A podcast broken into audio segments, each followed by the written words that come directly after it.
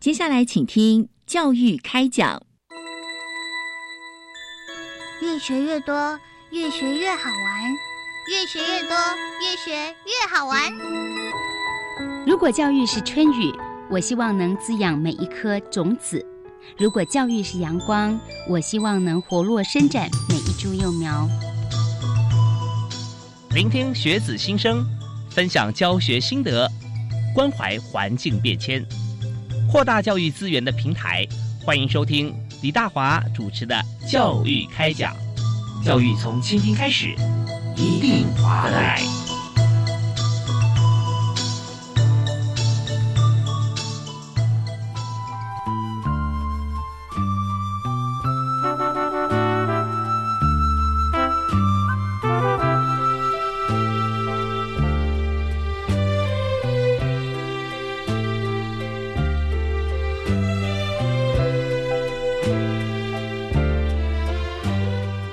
亲爱的听众朋友，大家晚安！非常欢迎您锁定国立教育广播电台收听《教育开讲》节目，我是主持人李大华。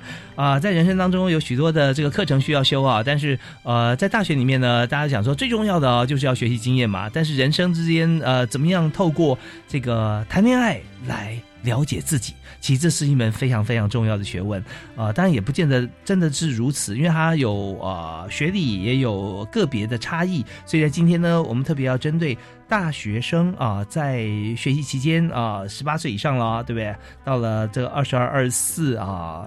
二十六啊，甚至博士班毕业，在大学生的情感教育方面应该怎么样进行呢？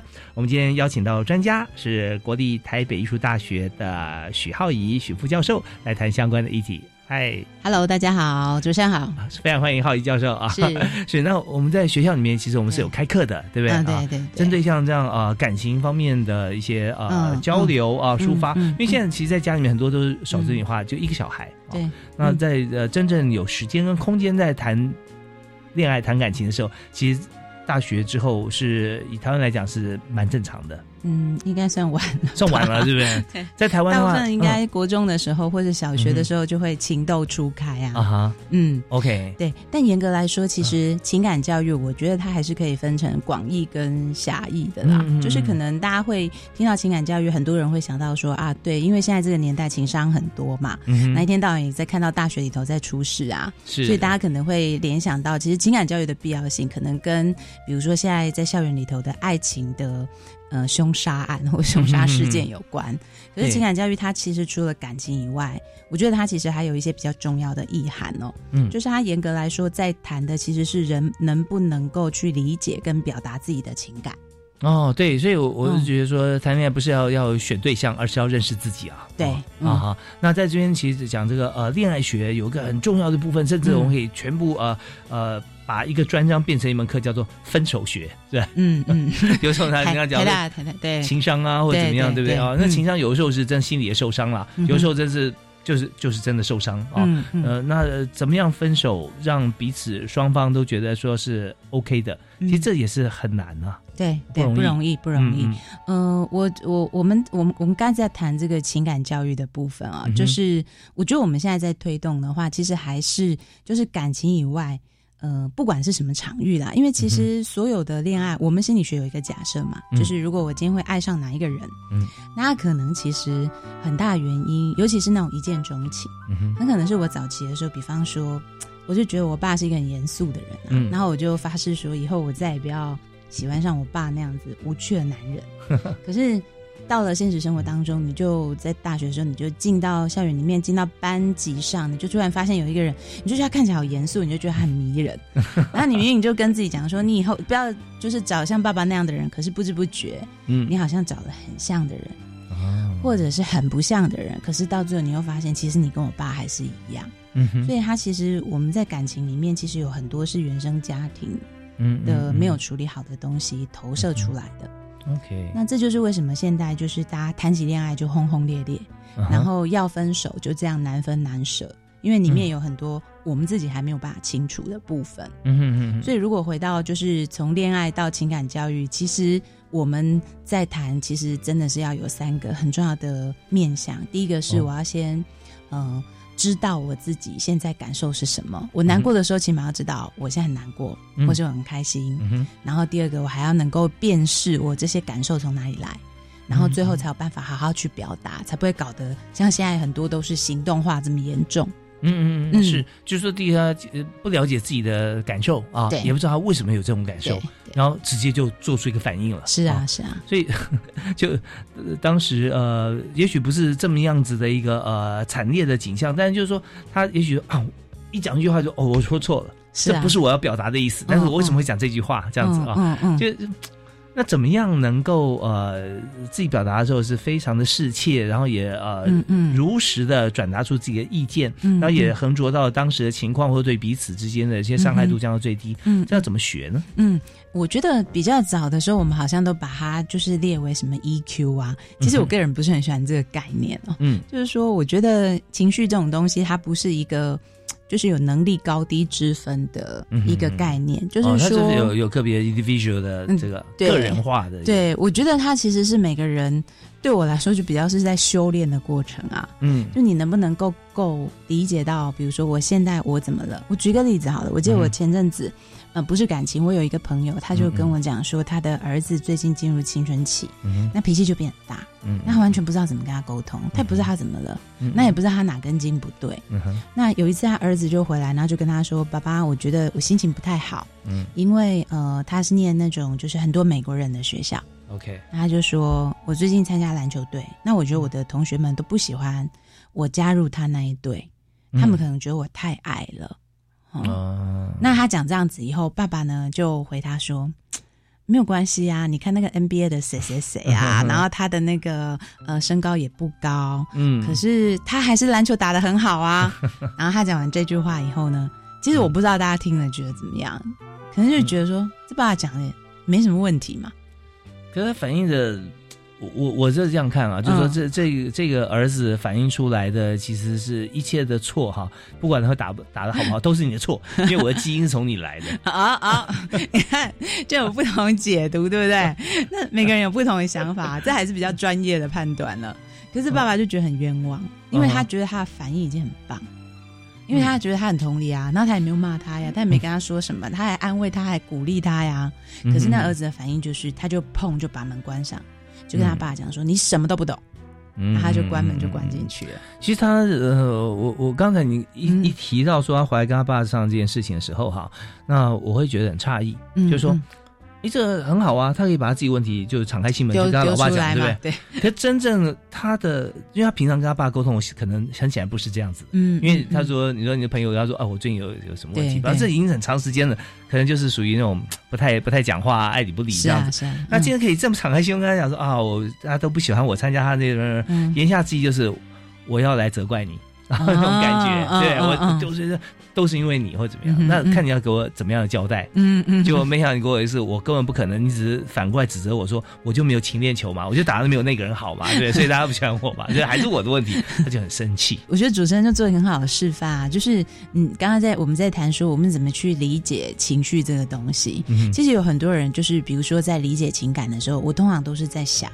的就是那个人而已，我就一直在想他怎么了，我完全没有把我放进那个脉络。啊，是是。可是我们刚才谈的就是说，哎，不管他可以有这种情境，可以有好多种解读，而且相信每一个家长出来的样子都不一样。嗯哼哼哼，可是呢，情感教育有一个很重要的思维，就是我们会发现，其实你要去懂别人的情感，我要先懂，其实我们都在那个脉络里。嗯，嗯所以我在那当下，他为什么会生气，他为什么会难过，其实不见得是只跟他有关，是跟我有关系的。嗯所以像刚刚那对父子，他们就一定是跟爸爸讲的话也有关系啊。所以后来就跑来问我了。嗯嗯，呃像我们学这一行的，就是我学心理智商嘛，是。就是朋友只要很久没联络，打电话来都不会有好事的，因为通常一定不是哎家里面婚姻有问题啦，亲子关系有问题，不然就是要换工作。嗯哼。但是爸爸就讲，那我就听他的对话，我觉得呃，我相信他们父子之间一定有他们的相处。嗯，可是有趣的就是呢，就是对于青少年来说，或是对于很多大学生来说，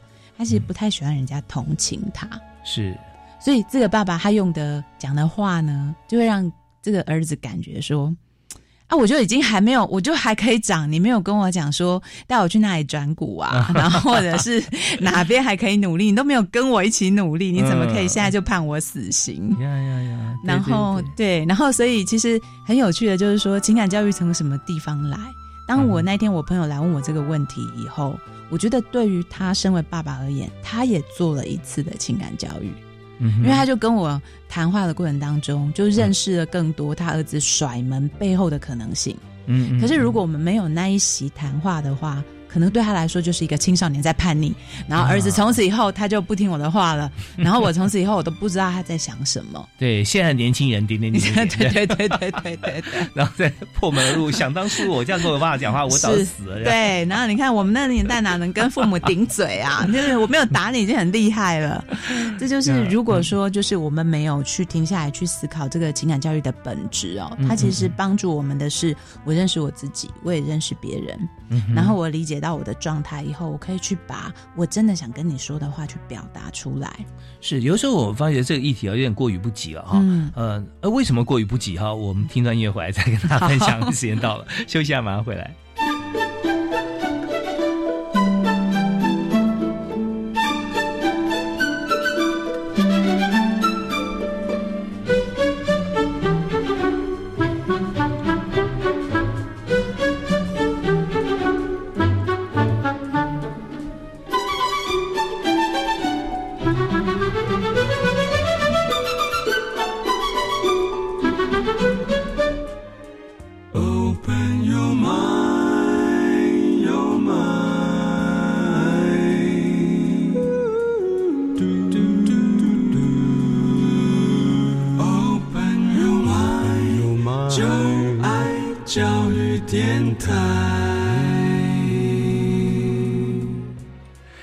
在教育开讲节目里面分享的是感情啊，情感教育。我们特别邀请到的专家是国立台北艺术大学的许浩怡许副教授啊。那老师在学校里面有开课，专门谈情感啊，怎么样让大家不要那么制式或者这么这么呃，跟以往一样的去处理自己的情绪啊。嗯嗯那刚才我们提个例子，就是说呃，父亲跟儿子的对话，对那那你的朋友嘛，对对对对那儿子就说啊，我在学校里面碰很多很很多困难和瓶颈啊，这大家都不喜欢我参加他们的篮球队，所以我就直接被排挤。然后父亲就说啊，有很多。比方我网球我比较熟悉，像张德培啊，长得不是很高，但是他打的反应快啊，是吧那你也是有机会的啊。那儿子就很伤心，对吧？呃也不是很伤心，非常的气愤，愤愤怒 愤怒把门甩了，关起来。啊？对，所以他在这边。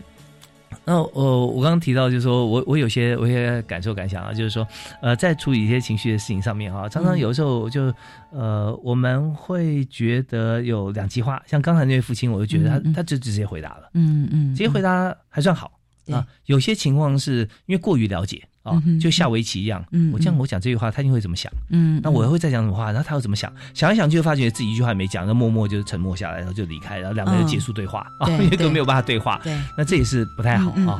那我自己的一个心得跟建议是说，呃，如果说碰到这种非常呃亲密的这个关系的朋友哈，人呐、哈，就家人的时候啊，那你就把亲人当外人，嗯嗯，这样可能会比较客观一点。嗯嗯 就是说，他这提出这个问题来讲的话哈，呃，那就针对这个问题去嗯去想办法。哎，那这样子呃，怎么样可以让他们接受？就高一点喽。嗯哎，怎么样可以高一点？嗯也不想说呃，因为我就我们全家都身高哈，就是非常 average，不是说特别高。这样的话就就像刚才这个浩宇老师讲的一样，堵住了他唯一的希望，对，但是很生气。对 对，刚刚提到一个点，就是说，就是确实我们对于我们在一个关系里面，嗯，特别是非常熟悉的关系，我们很容易对这个关系本身是有预期的。是比方说，我真的听很多成年人跟我说，他们觉得他们的爸爸妈妈，尤其是如果上了年纪以后，讲话很酸啊。啊，，就是动不动就是那种，对啦，你翅膀就硬了啦，嗯。啊，你以后就不用回来呀、对啊，那你就嫁了人，反正你都不需要爸妈，就是动不动讲话都是这种话。嗯，然后我相信很多的成年人对这点，其实我觉得他已经是我们这个年代困扰的主流了。嗯，就是非常非常困扰，然后也不知道怎么跟他沟通，又被他们气得半死。嗯然后可是呢，每次我就问他们说：“那如果你们想一想，就是有一天，嗯。如果你走回家，然后你就开了家门进去，结果你妈不是跟你讲说怎样回来啦，翅膀硬了，她不是这样讲哦，她跟你讲说：哇，你下班啦，嗯哼，你今天好吗？嗯哼，妈妈做了你很多你想吃的东西，你们的反应会怎样？每次我们在讲座的时候，如果讨论到像这样子的议题，嗯我就看到台下成年人的反应，就是每个人就是那种起鸡皮疙瘩，然后没有办法想象 这个人 她不是我妈，她不是我妈，或者是还有人就讲说她可能是不是得绝症了，然后先生太太也是嘛，就是你就是预期他就是那个样子，嗯可是我们平常的时候，我们都很希望对方可以改变。是。所以其实，在情感里头，我觉得我相信很多的大学生的伴侣、夫妻、亲子都是这样的。嗯那死命的要吵架、要起冲突，不外乎就是一件事：我希望你可以改变。嗯可是如果回过头来，我们冷静的想想，又发现，其实如果有一天这个人他真的改变，我们很少人是可以接招的。是对，是，就完全不知道该怎么样回应他，完全不知道该怎么办。嗯所以有很多来我们心理咨商的当事人，他回去以后回来就会觉得很挫败。哎、我回去，我今天回去以后，我就好好跟他讲话了耶。然后他还说你是吃 吃错药吃错药，或者是你你有问题啊？你你为什么用这么恶心的状况讲话这样？然后大家就觉得很挫折。嗯所以他应该我说，他说你放心，以后我天天这么恶心，对，就是其实如果大家可以持续的就嗯一直这样坚持下去的话，其实哎。透过情感上的一些改变，表达上的一些改变，两个人关系也会改变。可是偏偏现实很难这样子。很难很难。徐教授谈话的时候，呃，我就这个一直笑啊，为什么没有想到另外一个人 那个朋友？呃，他他的呃做法就是说，嗯，他有三个座右铭，成功的座右铭、嗯一定要坚持哈，嗯就是第一个坚持，嗯，第二就是不要脸。第三个叫坚持不要脸，那你就会成功。所以这三个我要回去把它写起来，尤其在那个情感沟通的表达上，其实这三点非常重要。因为说实在的，我觉得呃，我我也听到很多人，比如说他想要改善跟伴侣哦，嗯。跟男女朋友，然后跟父母、跟小孩的关系，是，可是不够坚持，嗯。就对方太容易打到你了。啊，对对对，对，呃，有有时候我就想到说，嗯，为什么父母哈，或者说嗯。另外一半哈，不管男女朋友还是夫妻，嗯。会常常说啊，你翅膀长硬了啊，你你就不要回来好了，你死在嗯外面算了这样。其实只有一个目的哈，但是现在贴图上都都有，就是要讨拍嘛。就是或者你赶快回来嘛，对我很想你嘛。对对对对对。对。但是就是说，当然了，我们反过来讲说，你要运用这种战略的时候哈，对对。也不要用太多，就是说也不要太长，这骂就变骂人了。对对，你可以讲两句，然后 大家大家有有感受到，就是哦，那就是说台阶嘛，这嗯其实这是一个台阶了。是。对。那你不要不要那种台阶用太长，指南宫哇爬好久，一千多阶。是啊，这这就是为什么会这样，就是您刚刚说的朋友第二个座右铭啊不够不要脸不。够不要脸，对，因为我我发现，其实我们在关系里头，其实都受过很多伤啦。嗯坦白说，呃，虽然理想上心理学都有告诉我们，当父母对小孩怎么样，就是一个快乐幸福的关系跟家庭。嗯可是我其实觉得很少人是那样长大的。啊父母可以有回应，是然后父母可以看到你的情感，还把你的情感呃表露出来以后再回馈给你，让你理解这是什么。那根本就是对很多人来说是天方夜谭。嗯，父母也很忙啊，他们对不对也很忙啊，他们有他们的压，力啊。对，对，所以我们现在也很难当好父母嘛。对，那可是呢，就是因为大家都有这种挫折，所以我们很容易就是预期说，我眼前的这个人他永远都不会改变。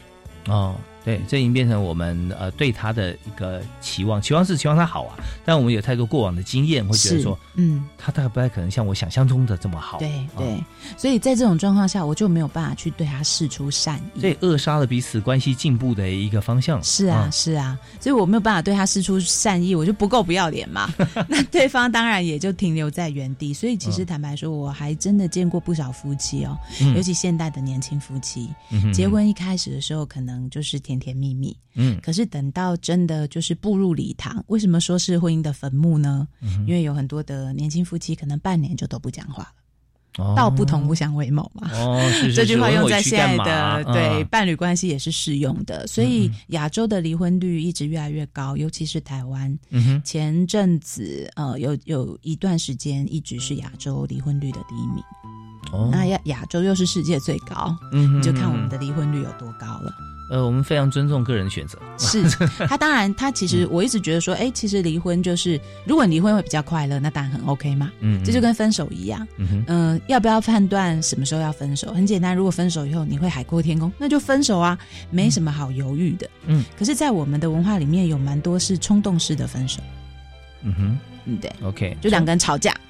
啊就分手了。对，其实我是想跟你讲说，你不要这样嘛，你改变，我们再好好沟通一下。可是我面子拉不下去，嗯。那所以我就跟他讲说，那不然分手好了。嗯，可这句话的背后其实是希望你来挽留我，是。但是对方没有挽留，所以这个分手到最后就变成真的。包括习惯性的弹出来就被习惯性的挽留，就总有一次是不不挽挽留了，然后当事人又吓一跳，这样子，哎、怎么会这样？嗯可是这个东西其实对下一代的影响就很大，嗯因为有很多的父母分手以后，他们其实并没有真正的分开，他们还在怨恨彼此，还在数落对方，所以有不少的小孩其实夹在中间，就变成一个传声筒。可如果说双方都是呃彼此在数落对方的话，那还有救。啊。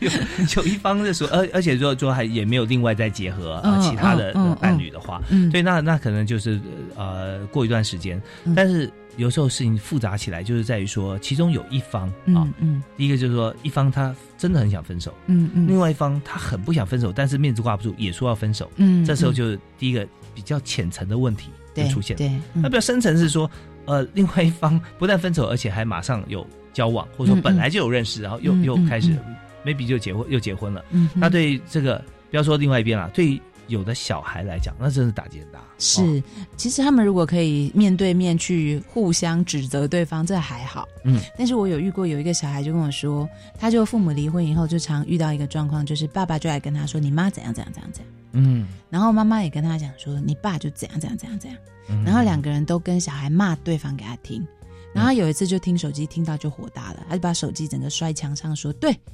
你说他有问题，他也说他有问题，那你们俩到底谁有问题？好，你们都没有问题，都是我的问题。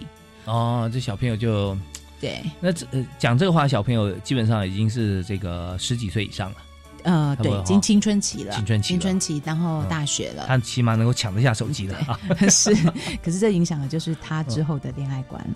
是，嗯所以这方面就有个非常不愉快的经验，因为这是最切身的经验啊。是，生我养我的父母嗯啊，那他们还可以这样，已经结婚这么多年还可以这样。嗯嗯那嗯我对我自己的未来，我拿什么当做我的信心支柱？嗯，我怎么可能会有这么强的信心，说我结婚就会碰到一个童话故事里面的结局？啊是，OK，那但是现实生活里面，呃，讲到台湾离婚率这么高，我们就会发现有很多的这个青少年，嗯，他们有同样遭遇。对我们刚刚讲同样遭遇，那这就是造成台湾国安问题不婚不生的原因吗？啊，或者是说我们什么样的解答呢？稍后听完音乐回来之后，专家就会告诉你。我们稍后继续请今天特别来宾，呃，国立台北艺术大学的徐浩怡副教授啊，跟我们来谈一谈。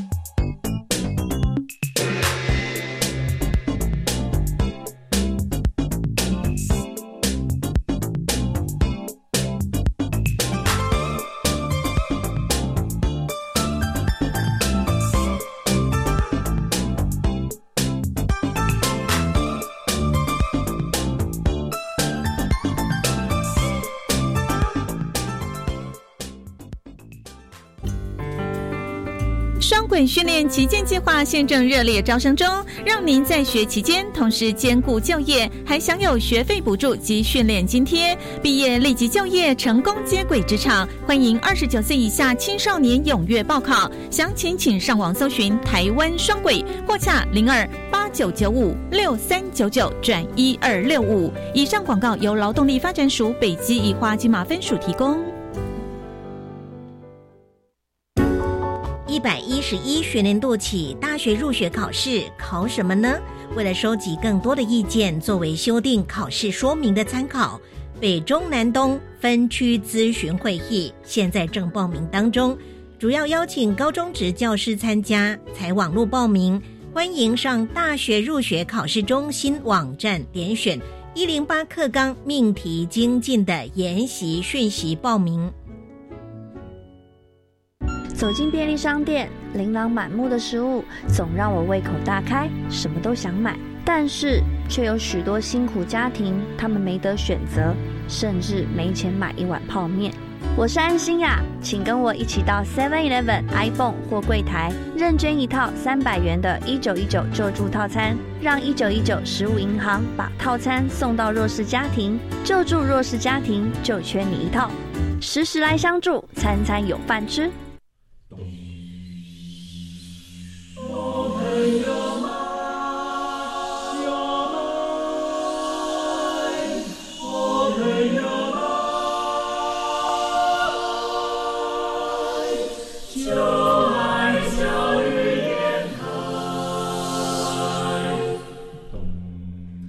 我们是台北室内合唱团，您现在收听的是教育广播电台。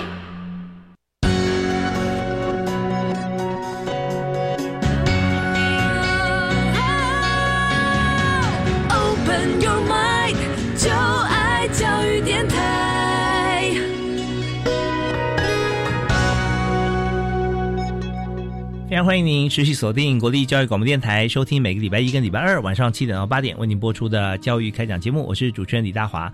今天我们邀请到了这个大家的好朋友，因为他所谈的感情感问题啊，从出生一直到终老，其实在过程当中，人都是需要非常温暖的感情的呵护啊，那我们才能说过得幸福、美满、快乐的生活。但是幸福的生活真的不只是在藤花出现，我们起码可以让自己往这个方向来走。所以我们的特别来宾在学校里面也开课啊，教大家怎么样来谈感情、来认识情感。是国立台北艺术大学的许浩怡许副教授啊。那老师在学校里面开的课程的名称叫做我有开很多哎、恋爱心理学啊，心理学与生活啊，就都是这类的，还有精神分析啊，精神分析。对对对。那精神分析的课程是开理论导读，嗯然后跟创作应用，因为我们是艺术大学嘛，是是。那学生就会把这些概念去运用到他们的创作里面。嗯，其实真的在这个呃艺术大学里面，所有的创作作品都有丰富的情感，对舞蹈、音乐、戏剧、啊这些雕塑啊，哇，真真的是呃非常丰富的一个艺术殿堂。对啊嗯。那所以来自不同的系所的同学，对有没有办法有一些分类，说比较属于哪一些系是比较嗯情感，它必须奔放的？呃，应该是说我们我们通常我们看人的个性，其实分成六大类嘛。嗯，如果从比如说像艺术是一种工作，那如果我们是从工作来看的话，就分成公理文人商事。嗯。公就是那种就是呃比较手动操作的性格的人，是，然后理是比较思考的。啊对，那理是比较思考型的人，啊。那文就是比较呃艺术。那我们学校的学生就比较是文文 art 啊这方面的，嗯嗯然后嗯人是跟人相处，像社工这些的个性，嗯嗯嗯然后商是比较有企图心的，嗯然后事是事务性比较强。就是事务性对，就比较规则，你可能办公桌啦，或是房间都很干净的这种，哦就是有那种很能当图书馆馆员特质的那种。OK，对那有没有呃哪几类型人是可以复合式的？呃啊，多不多？呃，通常我们就是说，我们如果在做这，它其实有一个标准化心理测验，嗯那我们就可以去看出说，比如说我们会挑你大概这个公理文人商事里头会有前三名是哪一个，嗯那复合起来就变成一个你这个人的。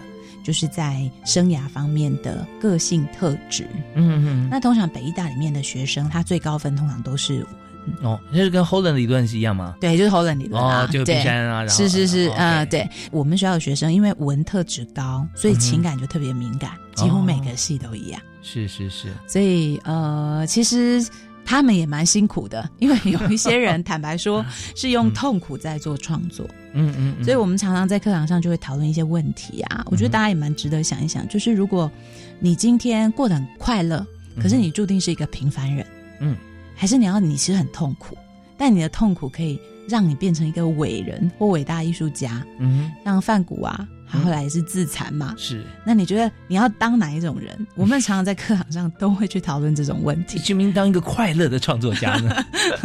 怎么好像没有这种折中的东西呢？呃像像毕卡索，他呃就好像而且比较会行销啊比比盘古对比盘古对，嗯嗯，毕卡索行销他很厉害，他他到我记得他到巴黎的时候啊，有让嗯他报道他到巴黎的时候，是呃没有人认识他，嗯，但嗯他他必须要要行销他的画作，因为他很喜欢赚钱啊。对啊对对，他就聘用了一些大学生，是啊，研究生、大学生，然后就呃，他们讲说，好，你就到每一个最著名的那个画廊去问说，嗯你这有没有毕卡索的画？嗯嗯，毕卡索是谁啊？没有，哦，没有啊，呃哦，谢谢，就走。对就去问，再问问，故对意，顾姐每家就搞得巴黎所有大的那个 是画廊都知道说，大家都在问毕卡索的画。是，然后第二毕卡索波，到底是谁对啊？，第二波他们再去一次啊，跟他讲说，哎，毕卡索下个月要来开画展，你知道吗？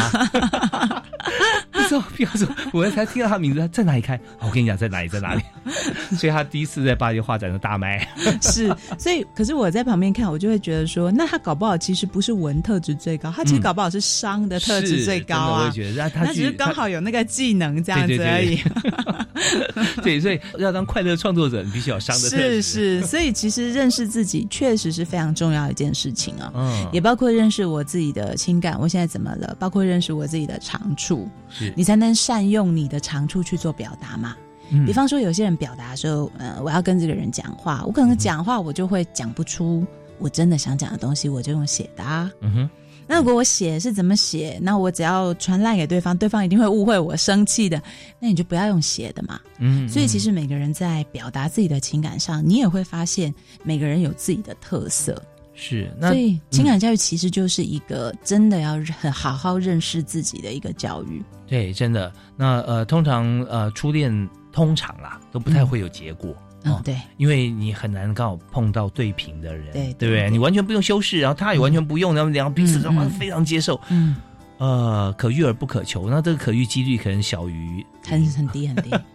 虽然我以前很羡慕，我小时候很羡慕那种爱情长跑这样。但后来发觉说这个不可能，而且长跑跑太久很累，对不对？对哦，而且现在平均寿命听说来到一百一十六岁嘛。哦，对，等到我们对，所以如果啊说你十三岁的时候你遇到一个人，初恋就有结果，嗯嗯那就是你会跟他相处一百零三年。对，那这边有一个关键点在于说，嗯长久并不是坏事啊。嗯嗯那但是每个人都会转变。对从你你看青梅竹马好了，生活环境，然后同一所学校啊，嗯这个啊，你们共同转变没有问题。那总要进入社会，不同的公司，嗯嗯同一家公司不同的职务啊，嗯接触不同的讯息，看不同的电影，然后有什么样的反思？嗯，对，那如果说今天青梅竹马的这样子一个对象，他也跟你同步在转变的话，嗯那真是拍手叫好。那在什么样的时间点去认识人，会觉得成功几率最高？嗯嗯嗯，嗯有没有做过这样的研究？我不知道。我我刚才讲的时候，我就想到，其实这是我们现在这个年代也非常流行而且重要的议题，因为现在可以说是一个劈腿时代嘛，或者是说大家其实非常关注这种新闻，而且每次有这种新闻的时候，像我们学心理学的，就会一直被记者追问说：“哎、老师，那个谁谁谁外遇啊？那你觉得他老婆应不应该跟他分手呢？”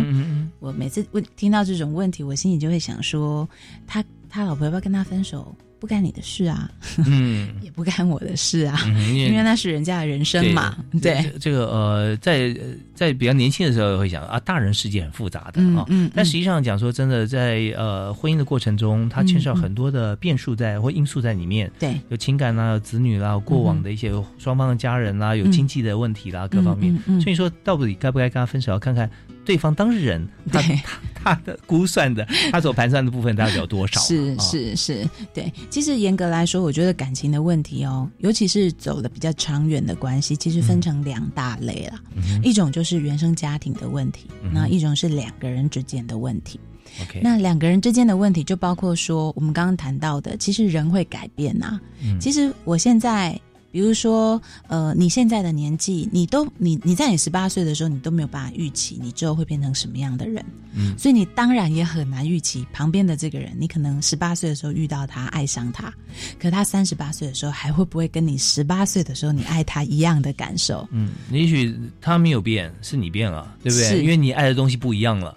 那就三种组合啊，嗯就是对方变了，要不我变了，要不两个其实都一直变了。嗯，然后还有更多的夫妻是一个人变了，可是一个人没有变。嗯然后所以不变的那个人一直守在那边，觉得当初不是海誓山盟，嗯，可是变的人那个人已经开始觉得，尤其是很多就是比如说过去还是有很多的太太为了老公小孩辞掉工作在家里面。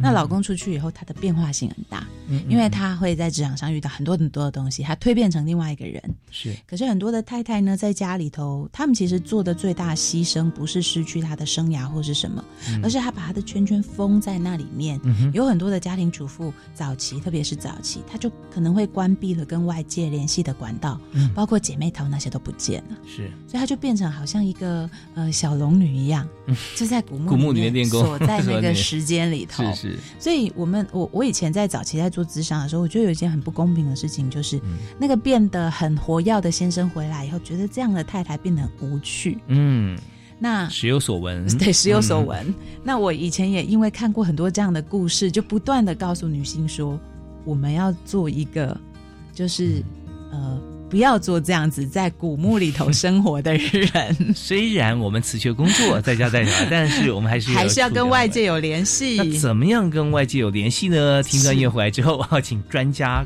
许教授告诉我们。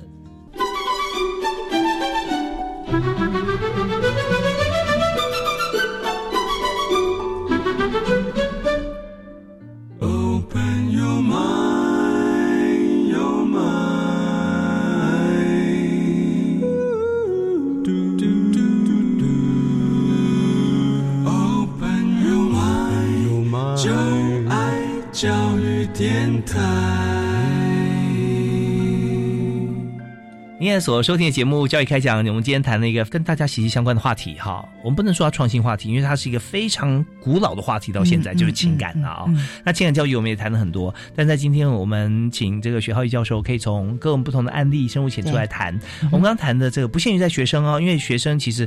我我们在当学生的时候，都认为自己已经是一个非常全方位的人了。对不管在小学、中学、大学，嗯嗯嗯谈情感哈。嗯那呃，今天我们刚刚谈的一些例子，就是说，呃，一一对呃一对男女结婚之后，然后有小孩，嗯那这个女方呢辞去自己的工作，在家里专心带小孩，但是、就变成在古墓里面小龙女哈，对要环境封闭。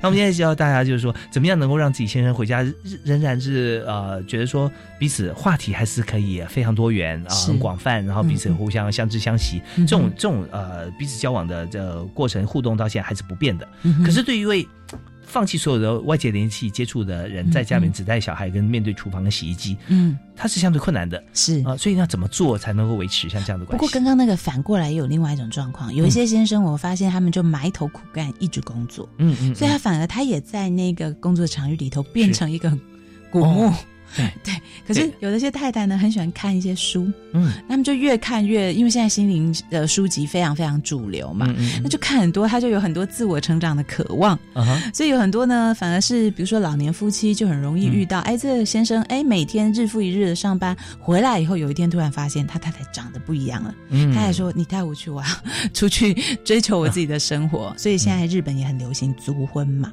嗯所以刚刚所所有的一切，其实在谈的都是族婚，你们解释一下。族婚，就是说，嗯，好，我们我们两个虽然还有婚姻关系，只有名，嗯，已经没有实际的关系，就很像那个婚姻死掉一样。所以你过你的生活，我过我的生活，可是我们还维持一个婚姻关系，我们互不干涉。所以族就是那个族就死掉，死掉，哦对，族业的婚族啊，对，就族婚啊。现在还有休婚。啊，哦，休婚休业休休婚，因为两个人，人实在步调太不一样，我发现我们真的没有办法爱。嗯嗯。那就我们先呃把那个呃性开放的关系先 close 起来，嗯。可是我们分开一阵子，叫做休婚，婚姻中的休息。日本现在好流行这些各种的名词。这其实这是对一种时间追求的渴望，就是人生时间是有限的，我希望在这时间里面，我可以追寻我自己的生活方式和步调。哦是，那最近还有书在谈什么？放手前先呃再爱，学着再爱一次，你就知道像诸如此类的议题是多么的广。嗯那回过头来，其实我如果看根本，我们刚谈到两大类嘛，一个是我们之间的问题，是。一个是原生家庭的问题，嗯。而我们之间的问题很容易就是步调不同的问题。嗯嗯嗯，所以通常我们在解决这种状况，我觉得大学生情侣也是哦，嗯有些就是比如说大四分手，最容易有分手潮，嗯。好，一个可能要出国念书，是。还有一个留在台湾，嗯哼。还是说啊两个人都有那种觉得好像快分快分的那种感觉，嗯嗯可是又说哎不行，我们要继续走下去。嗯可是出去以后就坚守一个承诺，但是其实已经发现了更适合自己的人，那这时候没有办法去放掉前面的伴侣，很容易就变成劈腿。哦，所以现在其实很多的劈嗯腿就是这样来的，因为我没有办法去认清我们两个的状态。OK，那这边就牵涉另外一个议题，就是分手到底单纯不单纯哈？嗯嗯那如果说是在这个呃，他认识另外一个伴侣哈朋友之前，嗯嗯他就非常斩钉截铁的说啊，嗯这样我们就停止了、嗯啊，嗯然后再去做任何事情都没有人说说任何话。对那呃彼此也比较容易接受，因为他比较单纯，嗯他容易接受是说你没有糟蹋我的感情，嗯，嗯对，你嗯是还是很负责任，说啊，我只是单纯的就是就这样。但如果说他不管愿意这样做，还是有做还是没做，对方不管啊是不是没有同意还是怎样，嗯那然后就往下又进程了一嗯。一步啊，嗯。再回头的时候，嗯。马上变成是美，对不对嗯啊？那种嗯感觉，对啊对，或者说女方马上就变劈腿女哦，怎么样啊？嗯嗯那所以在这种情况底下要分手，是不是难度又相当嗯又又高了一点？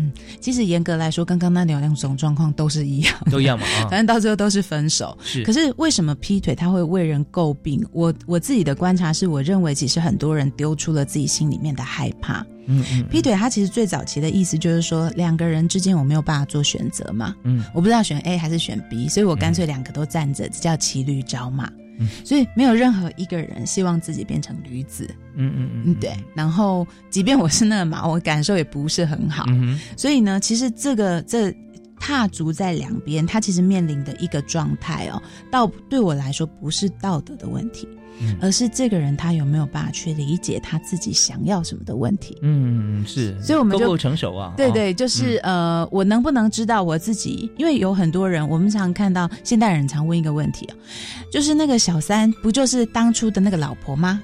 长得很像吗？啊，不然就是那个小三明明就没老婆好看，或者是什么？嗯那我觉得这个回过头来，其实别人怎么讲那个都不重要哦。嗯嗯重点是我们确实看到有很多人，比如说我其实面对的是感情的变质，嗯我们两个步调不一样，嗯可是我没有那个勇气，或者是我没有那个心力去处理我们两个的问题，嗯哼。所以我用劈腿来处理我们两个的问题。哦，让这些事情自然发生啊，自然呃、哦。m a y b e 是知什么而退，不见得是难还是怎么样啊？或者我就是呃用这个就是去外面再交心的来让我的焦虑下降，因为我回家我就不开心嘛，嗯所以大众麻就那个文学家就说，就是婚姻的枷锁太重，要三个人才能扛得起，所以有有的时候是这样子的一种状态。嗯嗯那在这种状况下，他其实到最后会变成一个伤人，或者是被指责的事件。最大的是因为这个人他没有办法去理解他到底想要什么。嗯，或者他呃，基本上很多是不愿意去面对，对，因为它又是一些复杂的议题，是。它里面又又牵涉到情感啊嗯啊，嗯。或者说啊财经状况啊等等哈。嗯。那呃其实追根究底讲，就是说人就应该做一个负责任的人。这负责任不嗯见得说你要怎么样才叫负责，而是对你要很认真负责面对自己跟你身边的事物。嗯哼对，所以到底你还是要做个决定嘛。是对，不然你要怎样呢？对，哦所以你就看情感教育有多重要了，太重要了因为它就延伸人的一辈子。是是是，而且做很多决定的时候，呃，是呃也必须呃，对于不管是之前有、嗯。呃什么样情况在一起，呃，对。起码是相爱的人，对不对？嗯嗯。你不要让对方受觉得有深受伤害、打击，嗯。或者说呃背叛啊嗯那种感觉。污蔑啦对对对对对，因为有时候真的，你如果说单纯分手的话，那还好讲；嗯。如果在对你自己来讲是二择一，或别人看起来是这种情况底下，就像你讲的，被当驴或者说被选择嗯放弃的嗯那个人，他心中所受的伤害打击是超乎自己想象的。嗯嗯嗯，那就呃，嗯就选择一个最好的方法，宁愿是自己有点呃伤害或怎么样，呃，对自己来讲啊，嗯嗯。呃，或者被贬义或怎么样，其实都嗯。好过啊，好过这个到时候可能你伤害的对方，而且是你在什么都没有作为的情况底下，然后让对方自己去认清、认知、选择、唾弃你，然后自己觉得说很很不值，那那个是完全是没有赢家了啊，嗯嗯多输的情况。是。可是我们看到这种情况却充斥在所有社会案件当中，或者说 maybe 一半以上是选择用这种让它自然发生，然后最后变得不可收拾来结束。是，所以啊，就是情感教育，如果回到是大学生的爱情或是伴侣的爱情，其实就是学着好好爱嘛，嗯然后也学着好好分，而且这个绝对不是只有在关系当中而已，可能也包括对我们自己。是。OK，我们刚刚讲到这边哈，开始有点觉得说啊，怎么情感就是这么有这么回事？很多人变这样弄得一团糟，但没有关系，大家有信心，因为徐老师稍后会给我们几个案例啊，嗯来谈谈看说，呃，在什么样情况底下我们怎么做，嗯嗯，它会变得不一样嗯啊。我们要多学一点啊，休息一下，马上回来。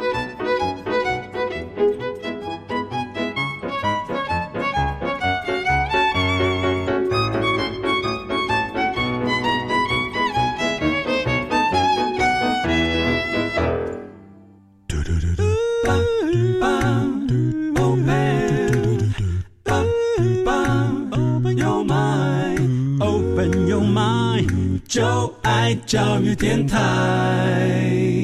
嘟嘟嘟嘟咻比嘟爆今天时间过得非常快，谈感情嘛啊，其实每个人都有经验，所以听着听着哈，呃就不由得会对号入座。其实任何听广播节目啊，或听演讲啊，我都会建议大家一定要做对号入座的动作啊。嗯嗯嗯，你如果说没有听听别人想想自己的话啊，嗯那通常不会把我们听到的精华可以呃内化到我们自己，变成我们的知识或者本事啊。嗯嗯所以今天我们这个请这个宝山到现场哈，就不我们一定不会空手回。我们今天特别邀请了许浩宇徐老师，呃，在谈大学生的情感教育，也泛指一般人。嗯，那在这么多种情况不愉快情况底下，必须分手，或者说认识很清楚，我们也必须分手的情况底下，嗯有没有一些案例嗯可以告诉他应该怎么做，而且结果有如何的差异？嗯，呃，我我其实觉得就是在分手之前啊，有很多都是误解嘛，嗯。就是说，常常我们看到要分手的人，不外乎就是觉得他这样他没有办法改变，我这样我也没办法改变，所以我们俩没有办法相处。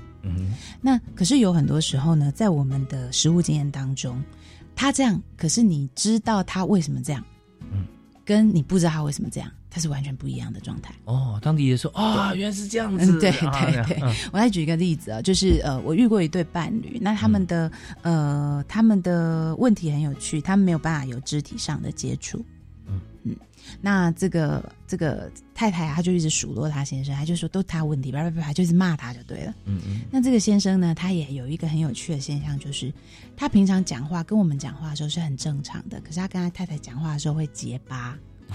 然后，所以我就在想说，哇，这太太一定是凶到让他就是跟他讲话的时候，他就会非常的害怕。那所以果然，我就在观察他们两个谈话，我就发现这太太真的非常凶。然后讲到他先生，他就有很多愤怒。我就问这个太太说：“我觉得你对他就是有很多很多的怒气，所以你到底在生他什么气？你要不要具体来讲？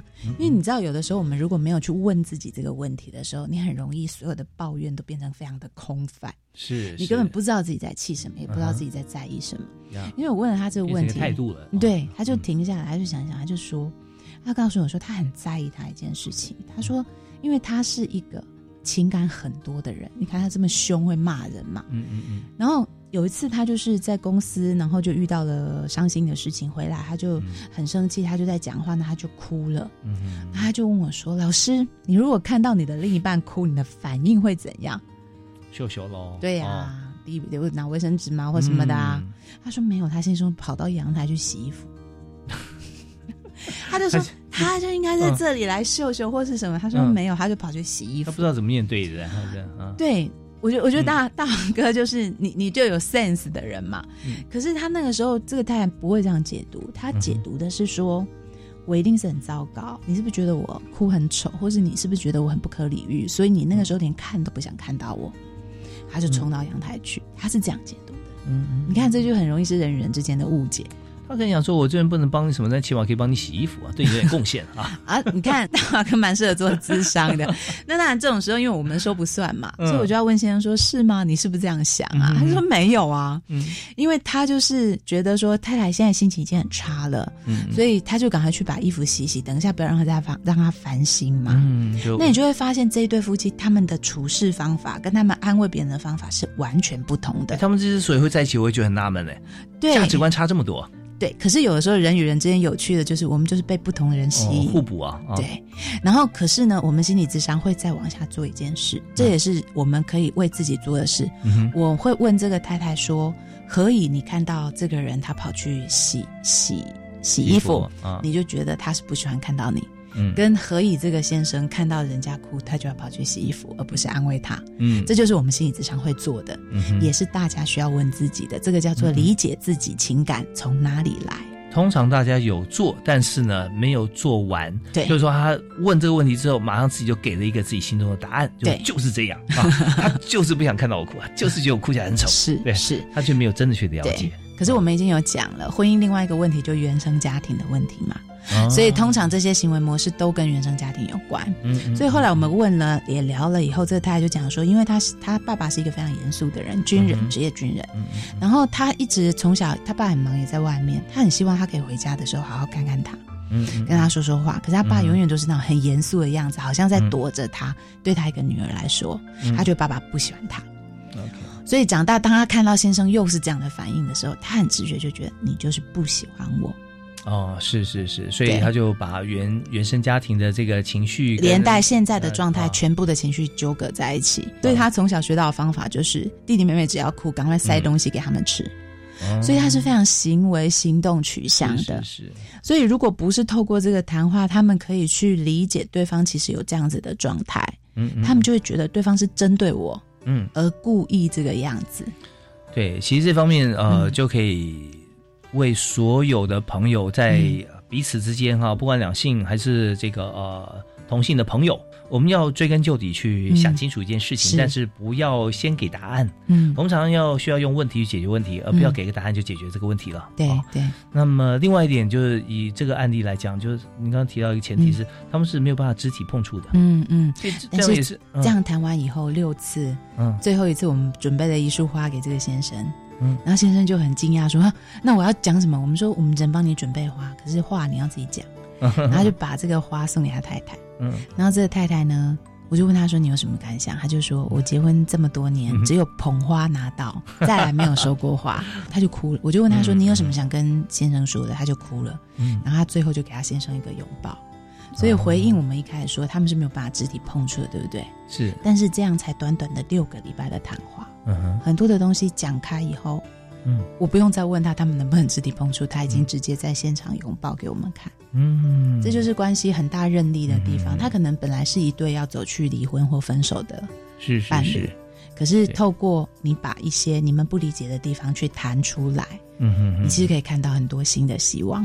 嗯，这不管从呃中国哲学或者说这个西洋方面，嗯我们都讲说，这个行为都是心思的末端嘛，嗯对不对啊？如果说你心里面呃的想法已经固定的话，你是不会做什么肢体语言。嗯嗯嗯，对，那呃肢体语言代表说你现在心中想法，说有一个拥抱的话，表示彼此完全的接受对啊。，嗯呃，相处的环境过程当中都会做很根本的改变啊。嗯嗯嗯，那但这个拥抱也是对他们来说，长期的这种情况下讲是相当不要脸，所以要坚持不要脸。对嗯对，很重要，这个名大家记起来。所以不要脸就是不要把自己呃看那么重哈，就是把我们的原来面具卸下来，然后以对方的这个需求啊、呃着想，然后看怎么样能够互相来满足。那当然自己一定要先做什么啦，然后别人自然会做什么。嗯就，像你把别人所有事情放你的心里，那你就在每个人心里啊。是你如果说你都要别人记住你啊，天天要要唱名啊、歌功颂德啊、这样那这些都是假的。嗯嗯所以，我们今天非常真实的知道很多案例，从国立台北艺术大学的许教授啊口中很详实的知道有这么多的情况，我们有很多 solution 可以做。所以，徐老师，那您有没有一些座右铭可以给大家在情感教育上面有没有常跟大家说怎么样去面对你的情感？对对，嗯、我刚刚是突然想到一句啊，就是说我以前因为我教婚姻治疗的课，在心理系的时候，是那那个时候我上课的时候，我常跟同学生分享一句话，他们都会问说：“老师，破镜可以重圆吗？嗯，我说破镜不用重圆呐、但是关系可以重建呐、哦，OK，对，所以千万不要想说我们过去呃很好，然后突然就决裂了，然后我们再回到从前好，不用回到建立从前，我们新是新的的一个关系。系。好，我们今天非常谢谢许浩怡老师，谢谢啊、谢谢谢也感谢大家收听啊、情感要靠自己的经营，但是我们知道说，呃，对人温暖这是非常基本的一个要素，千万不要把你的快乐寄望在别人的手中啊。好，我们下次希望有机会继续邀请徐教授谢谢谢谢，好，也感谢收听，下次再会，拜拜。拜拜。